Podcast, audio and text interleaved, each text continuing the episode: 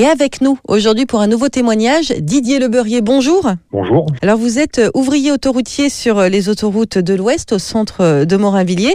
Alors c'est vrai que pendant euh, toute la durée du confinement, on a eu énormément d'interventions liées à la présence d'animaux à proximité de l'autoroute. On va y revenir.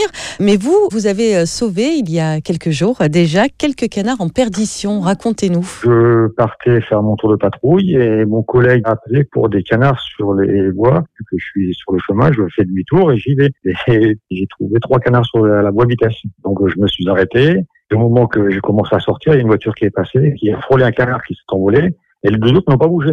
Donc euh, j'ai voulu aller les faire partir dès qu'il n'y a plus de véhicules, j'ai réussi à les faire partir. Mais malgré la présence des véhicules qui roulaient autour, euh, ces canards ne s'envolaient pas, ils n'étaient pas forcément effrayés. Non, non, non, ils, pensaient qu'ils étaient chez eux. En pleine nature, ils étaient en train de dormir, je pense. On est quand même sorti d'une période assez particulière. Pendant le confinement, on a eu quand même beaucoup moins de, circulation.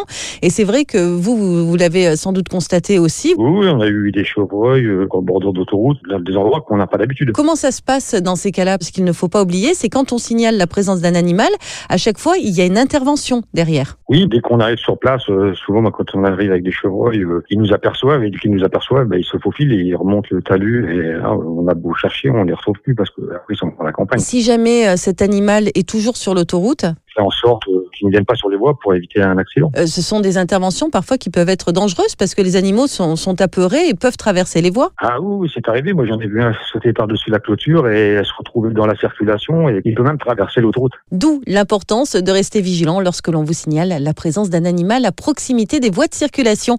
Didier, merci beaucoup pour votre témoignage.